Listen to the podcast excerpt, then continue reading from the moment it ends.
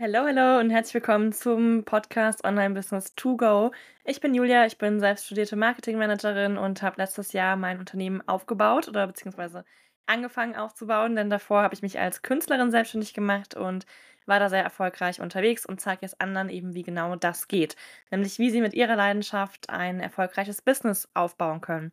Und ich begrüße dich heute hier aus New York. Ich bin seit letzter Woche, nee, seit zwei Wochen jetzt schon, in New York und es ist so, so schön hier. Und ähm, ja, ich habe letztens eine Fragerunde gestartet und hatte so ein bisschen Zeit. Ich habe gerade schön bei uns hier am, am Hudson River quasi gechillt und die Sonne genossen, weil es ist wirklich sehr, sehr warm hier. Und ja, das im Oktober, also total crazy. Ich hoffe, der Herbst kommt bald. Naja, auf jeden Fall habe ich eine Fragerunde gestartet und da war eine Frage mit dabei ähm, die ich jetzt heute mal ein bisschen ja, aufdröseln wollte und auch dir die Antwort mitgeben möchte. Und zwar ging es um die richtige Zielgruppe, ja.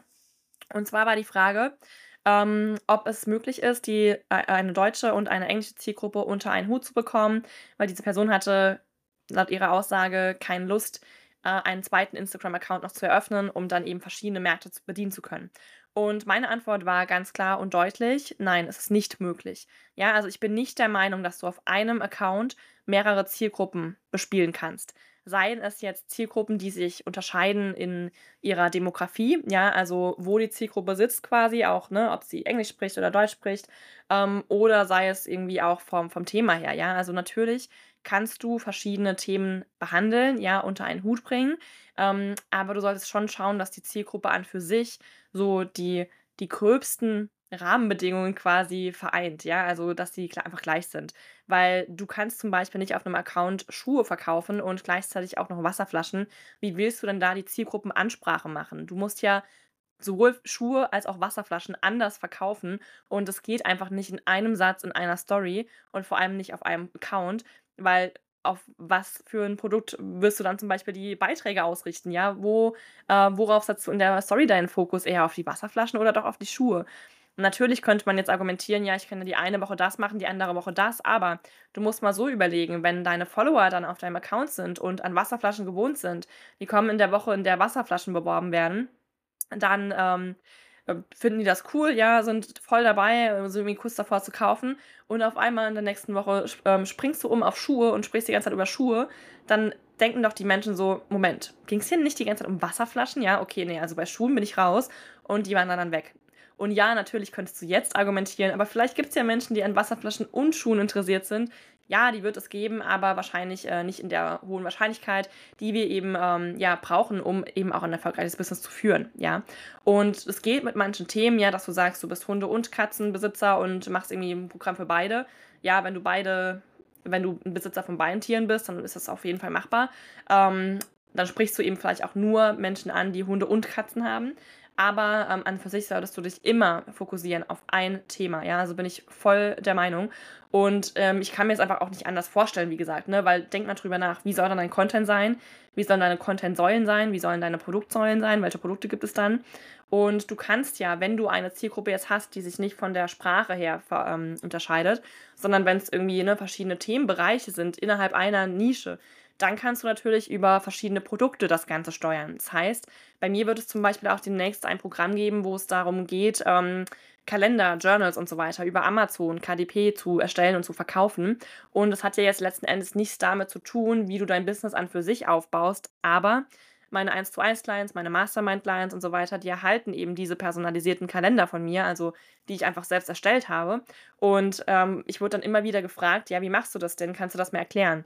Und es ist ein relativ aufwendiger Prozess, der aber, wenn man ihn einmal verstanden hat, super easy ist. Und darüber wird es ein Modul geben. Ja, ist ja jetzt auch nicht für jeden relevant, der ein Business aufbauen möchte, aber eben für alle diejenigen, die für ihre Clients diese Notizbücher erstellen wollen oder auch einfach für alle anderen, die diese Notizbücher für sich selbst erstellen wollen, ja. Genau, also da kann man natürlich so ein bisschen dann auch damit spielen. Oder ich kann jetzt auch zum Beispiel mal ähm, wird es vielleicht auch mal geben einen Kurs zum Thema Selbstbewusstsein. Ist jetzt auch nicht unbedingt nur auf Business Owner, also nicht nur auf meine Zielgruppe spezifisch, sondern können natürlich auch alle anderen mit reinkommen, äh, denen es an Selbstvertrauen vielleicht mangelt. Aber an für sich ist meine Zielgruppe zum Beispiel Business und du solltest dich immer auf deine Kernzielgruppe fokussieren. Und was mir ganz wichtig ist zu sagen, es geht nicht um die demografischen Aspekte einer Zielgruppe, ja. Ähm, natürlich ist es wichtig zu, zu schauen, so was für eine Sprache sprechen die, zum Beispiel in welchem Land wohnen die, wie, ist so, wie sind so die Örtlichkeiten. Aber es geht nicht unbedingt darum, sind die jetzt 70 oder 20 Jahre alt, sondern es geht vielmehr darum, was sind die Gedanken, die deine Zielgruppe beschäftigen? Womit stehen die morgen au morgens auf? Was ist der letzte Gedanke, mit dem sie ins Bett gehen? Was lässt sie vielleicht nachts nicht schlafen? Ja?